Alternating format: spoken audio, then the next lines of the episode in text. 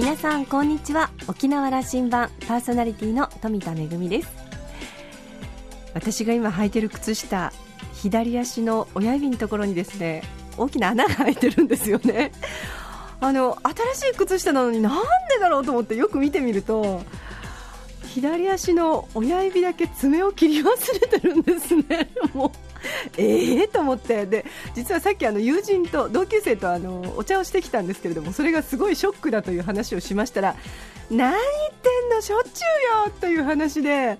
あの私の友人はですね先日洗濯をしているの忘れてしまってあの本当にまあマグルマグルってうんですかあのそのまま半日ほど洗濯機の中で洗濯の終わった洗濯物を放置していたところ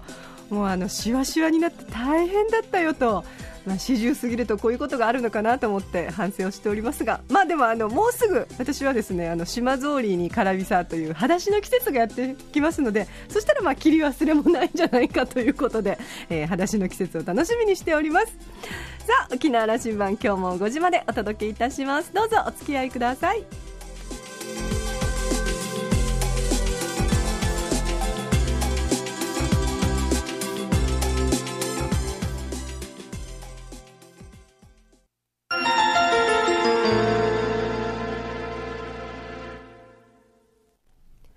那覇空港のどこかにあると噂のコーラルラウンジ。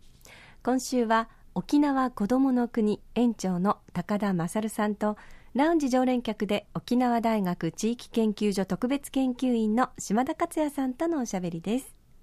高田さんは1960年生まれ東京のご出身です。東京農業大学を卒業後財団法人新化生物学研究所勤務を経て1984年に沖縄に移住。2012年より沖縄こどもの国施設長。そして今年の4月に現在の園長に就任されました。モットーは人を作り環境を作り沖縄の未来を作る。琉球湖の種の保全や沖縄独自の動物園を目標に在来動物に加えて沖縄の在来植物などの栽培展示にも力を入れています。高田さんはゴールデンウィーク中の5月1日にもご登場いただきますが、えー、今回はこれからの沖縄こどもの国について展望を語っていただきました。それではお二人のおしゃべりをどうぞ。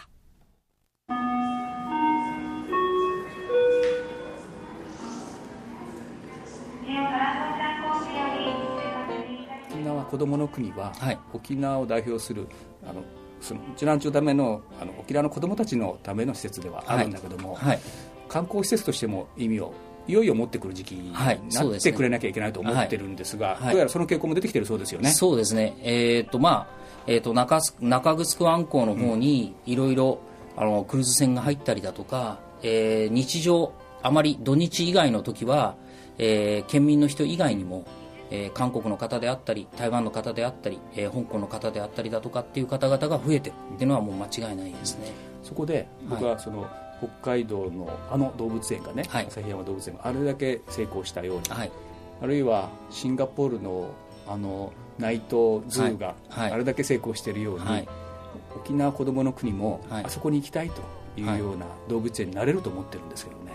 あの高田さんがおっしゃっているその沖縄固有のというところ沖縄にしか沖縄あそこに行かなきゃ見れないものがまずあって魅力として発信できて、はい、そんなことを僕想像したいしてるんですけど、はい、どうですか？あの本当に、えーと、自分もそう思ってます。であのいろいろな民族の人たちというのは、えー、それなりの思考があるので例えば、えーまあ、どちらかというと欧米諸国の方々は割と人があんまり行かないようなところ自然が生きているようなところに行きたがりますね。で中国系の人たちというのはやっぱり集中的にそれが今加熱しているようなところにみんな行きたがるみたいな、えー、その民族性みたいなのが実はあるんですけども、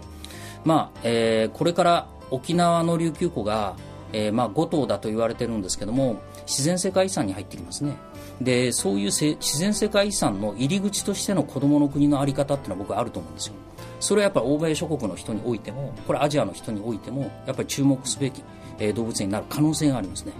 あのまだ人が集中してないところに行きたがる傾向がある欧米人というと、はい、まずそこからですね。今回それにあのフックがかかるかもしれませんよね。あの、はい、世界自然遺産への登録というのはそのも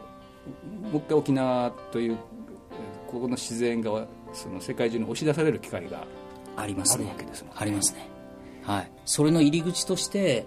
沖縄こどもの国が、えー、そこに門戸を開くようであればそれはやっぱり別次元としてそこが注目される可能性があると思いますね。2018年早ければそこを登録でしょうから、はい。はい、であのこの南西諸島の中で動物園ここしかないんですよね。そうですねそうですね、はい、あの徳之島とかあの辺からも、えー、子供たちが子供の国に来てくれますから。ですし今回のあの世界自然遺産というのはその奄美徳之島そこも奄美の黒そうですね、はい、あの自然の多様性、はい、それからやんばるのそうですね。本島。えー、っとあそこで言えばやんばるクイナ、はい、で、えー、西表の、はい、西表山猫。そうですね。そこは本物が見れるかどうか置いといてそこの唯一の動物園に行くとということが、はいワクワクするような発信ができると思うんですが、ね、はい、と僕も思いますね。考えてますね、あの基本的には、えー、動物園動物以外のところでの、えー、動物っていうのは割と欧米人の人たちは、えーと、そういうものに対する興味が強いですね、はい、ですから他の動物園どこでも見られるものじゃないものをそこにしか見られないものを見たいっていうのはやっぱり欲求としてあるようでそれがやっぱお客をうんと引くものであるかどうかっていうのはちょっと置いといてもやっぱり知識欲求をそこで満足できるっていうような動物園っていうのはあるべきだと思いますね。高田さんの思考もそこに行ってるだろうなと思っていて あのまだ決まってないことも、はい、あの話してほしいんですけども、はい、あのこういうことをやろうと思ってるよという。ああって、えー、勝手なことを言わせてもらえば。ほしいんですよ。はい。えーと、いろいろなことがありまして、うん、実はえー、ジャザといって日本動物園水族館協会でここのところイルカの問題がありましたよね、うん間違いなく次は象がそうなるって言われてるんですよ。えーと、象もやっぱり1頭で飼ってる、えー、動物園それからオスメスでしか飼ってない動物園みたいなところがたくさんあるわけですね。それも年齢が経ってくるとこも繁殖ができない。みたいなところで、えー、間違いなく、えー、そういうようなことが、えー、ジャザのあワザという、え、世界の、え、動物園水族館協会の方から、えー、ジャザの方にやっぱりそういうことが言われるであろうっていうようなことが、えー、円環庁会議の中で言われてるんですよ。ただですね、えー、子供の国の場合はおそらくそれが群れで飼う可能性が出てくるんじゃないかっていうふうに僕は思って。繁殖させた実績もあるわけだし、はい、はい、あのこれは、えーと、他の動物園の園館長とも話しますけども子供の国は沖縄にある以上はおそらく象とかキリンで他の動物園は絶対勝てないですね。はい、で他の動物園がいなくなっても子供の国はそれはおそらくいると思いますよ、はい、これ一つ嬉しいですね。今人気のルビちゃん、ルビちゃんの話、はい、はい、これがもしかしたらあの一番大事な宝物になっていくかそうですね、えーと、これがもうちょっと群れになっていくみたいな、えー、想定の中で子どもの国っていうのを作り上げるようであれば、えーと、象を、えー、世界の中からいろいろ批判され始めるときに、えー、子どもの国が批判されないでそれを維持できるっていう可能性が高いですね。実際に希少動物というものに関しても、えー、とさっきの琉球湖野生動物に関してなんですけども、えー、と基本的にそれを繁殖まで持っていけるっていうのがなかなかないということですね。例えば、えー、哺乳類っていうのは人は呼べないんですけども先ほども言いましたけども西表山猫だけではなくて、えーと、隣の島に奄美のクルグサギがいますよで、えー、比較的おか、えー、お客が呼べないものに関して動物園が取り組まないっていう傾向が強いです。ところがそうじゃない、え、ものが世の中に発生し始めてることは間違いないんですよ。ですから、えーと、やっぱりそこが特殊なもの、えー、特殊っていうか要するにその地域のもの、えー、しかもそれが繁殖技術ができるだとかですね、えー、そういうようなことができるようであれば、え、かなりやっぱり別の別のやっぱり次元だと思います、えー、西表山猫とかが繁殖をすると沖縄動物園の繁殖するんだという構図、はい、ことが起きてきたら、はい、それは大変なこと大変なことだと思いますよ。はい、それに挑戦しようとしてる。あそれはもう、えーと、一歩ずつ環境省だとかですね地元の、えー、生息しているところの人たちと、えー、きちっと話をしていかなきゃなりませんしあとはもうそれは学問的な背景を、えー、きちっとつけた状態でやっていかなきゃならないということは踏まえた状態でやっていかなやっていきますね。あの僕子供の国にはあの思い入れがありましてね、はい、一族的な思い入れもありまして、ね、はい。存じ上げております。あのぜひ次のステージにあの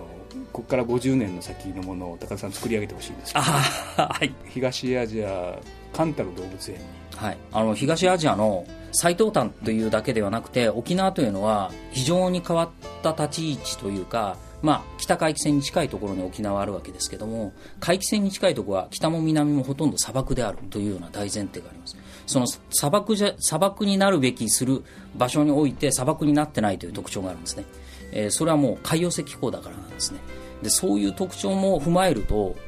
子どもの国っていうのはそもそもの成立過程の沖縄琉球湖の中での立ち位置から考えると他ではないという場所ですよね、その存在そのものが面白いんだあもう存在そのもの自体が別格です。あの今回の世界自然自然遺産の推薦と関係者の推薦の内容も、はい、それからまあ評価されそうな話も、はい、この多様性みたいなものであるとか、はい、その特にあの他じゃありえないことが起きているということが評価されそうなんですよね。そうですね。はい、やっぱり多様性はかなり、えー、生物多様性というのは生態系の多様性だとかっていうのはやっぱりこうこれからよく言われている、えー、持続可能な社会をどうやって作っていくかっていうことに関しては非常に重要なポイントですからその辺はやっぱり僕ら飼育員もそういうイメージを描けるっていうようなことを考えながらやっぱやっていくべきだと思いますね。いろんなその人類への将来の発信未来の発信もできるかもしれないそうですね。あのその通りだと思います、えーと、それともう一つは、えーと、先ほど言った在来家畜みたいなものっていうのは、うん、食料であったりだとか、えー、そういうものの多様性ですね、えー、一つは生態系の多様性種の多様性という中でもう一つは、えー、品種の多様性であったりだとか食料のもともとの作物の多様性っていうものに関してアプローチができると思いますね。すごいな。ワクワクしてくるな。あの多様性という言葉に僕あの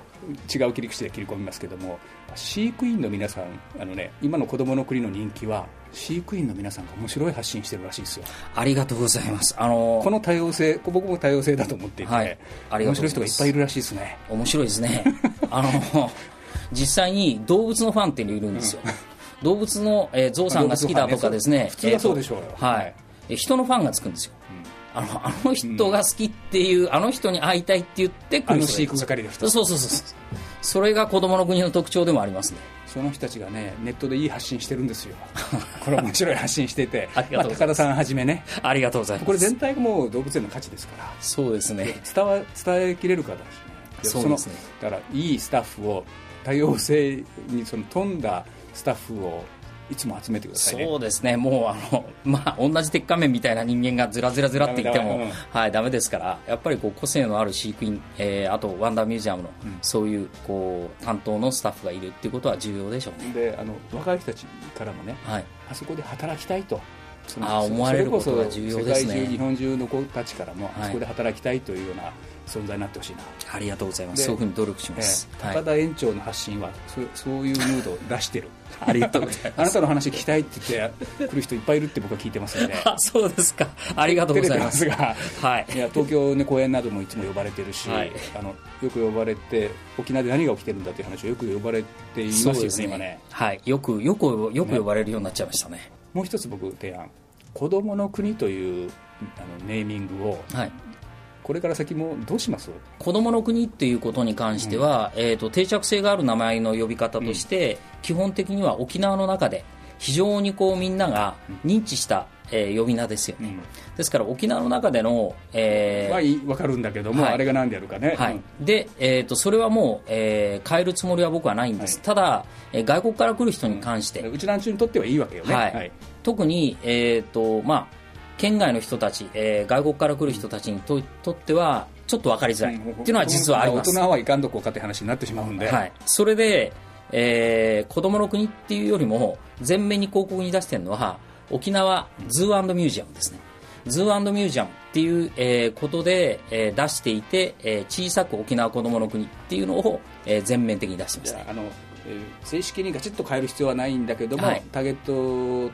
分けてきちんとや、はい、あのマーケティングしていけば大丈夫だと。そうだと僕も思います、はい、それはできてると、はい、そういうふうにやっていきますね。あとあの今入場者数も増えてると聞きました、はい、えー、子供連れで親子が来るのは普通でしょう、はい、から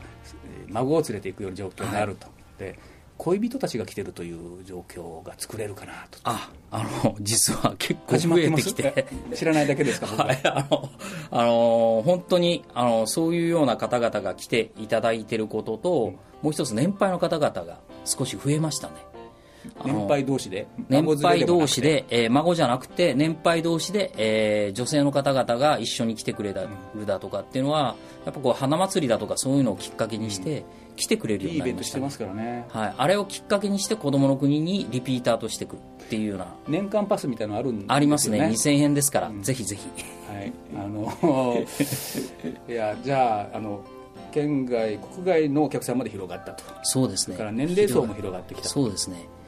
あのただあの沖縄こどもの国の場合は県内の人たちが90%以上占めますんでこれはもうあの絶対にぶれないと思いますね。でこれを、えー、やっぱり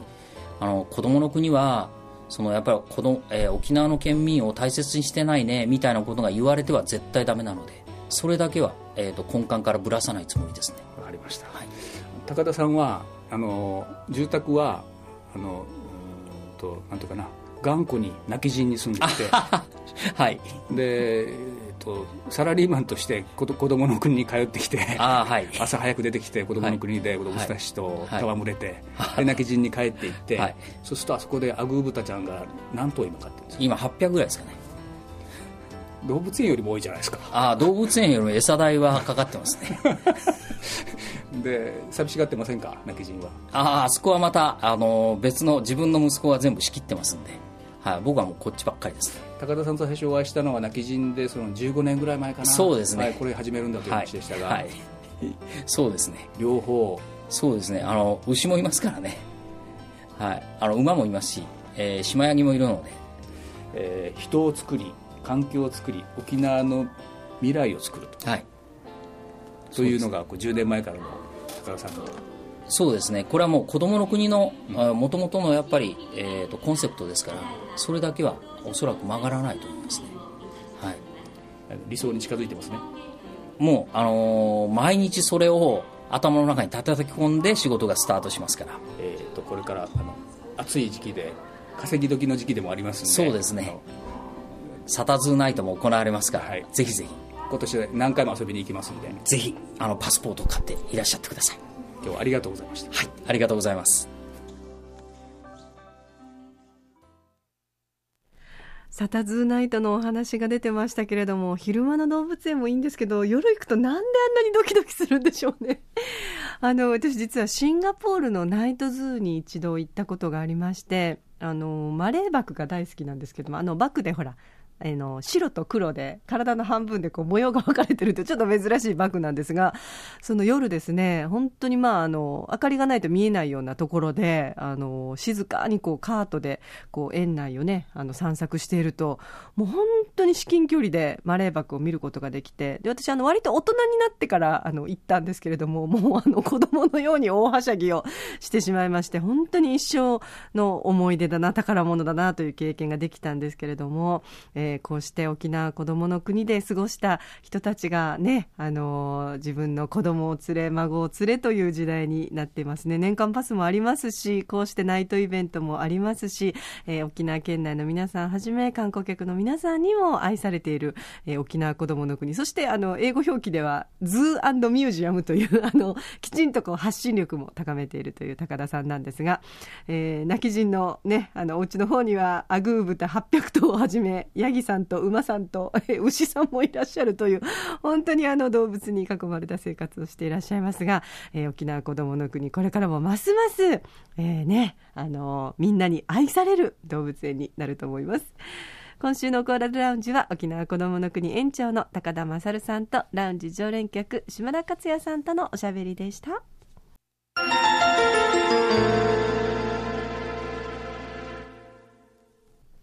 めぐみのあしゃぎだよりのコーナーです。え今日はですね、来月6月の、えー、国立劇場沖縄6月企画公演和芸のお話ですよ。えー、和芸、えー、本当にお話だけで芸を楽しむということなんですが、えー、琉球講談ですとか、まあ、宮城宮城茂雄さんの琉球講談、それからあの藤木隼人さん、シーサーさんの和芸ですとか、えー、八木正夫さん、吉田妙子さんの内名口漫談なんかもありますが、注目はですね、2部の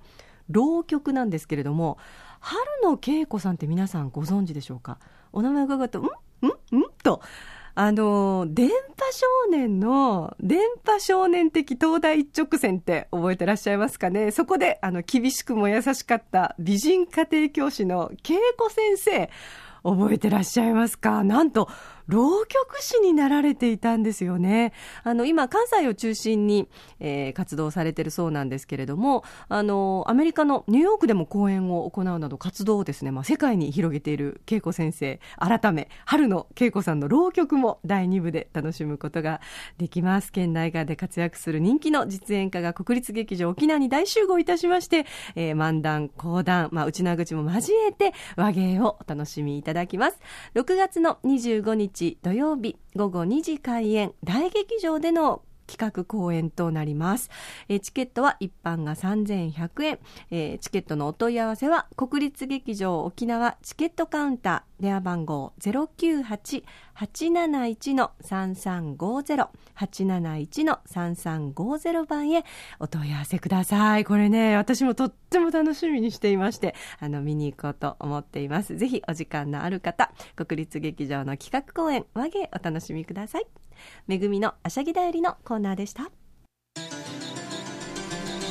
沖縄羅針盤のこれまでの放送はインターネットを利用したポッドキャストでも配信中です。ラジオ沖縄のホームページからアクセスしてポッドキャストでお楽しみください。沖縄羅針盤今週も最後までお付き合いいただきましてありがとうございました。パーソナリティは富田恵でした。それではまた来週。